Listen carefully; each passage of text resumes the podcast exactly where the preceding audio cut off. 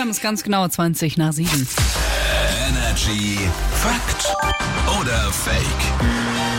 Und auch heute versuchen wir uns wieder mit Thesen aus dem Spiel zu flanken Ja. hier bei Fakt oder Fake.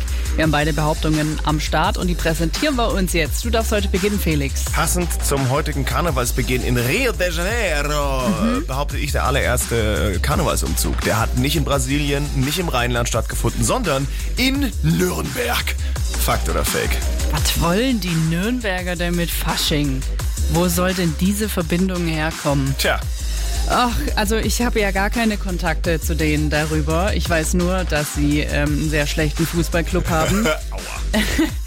ähm, aber ich glaube jetzt nicht, dass du das einfach so erfunden hast. Deswegen sage ich jetzt einfach mal Fakt. Das Ganze ist ein Fakt. urkundlich von mehreren Quellen belegt im Jahr 1397. Alles klar, Nürnberg. Was geht ab bei dir? Okay, zu meiner These. Ich behaupte, die offiziell schmalste Straße der Welt Ja. befindet sich in Baden-Württemberg bei uns, hier in Reutlingen. Fakt Also oder Fake?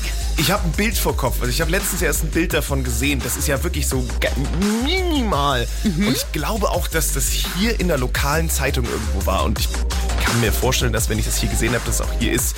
Ob es jetzt Reutlingen ist, da poker ich. Ich sag, das ist ein Fakt. Es ist Fakt.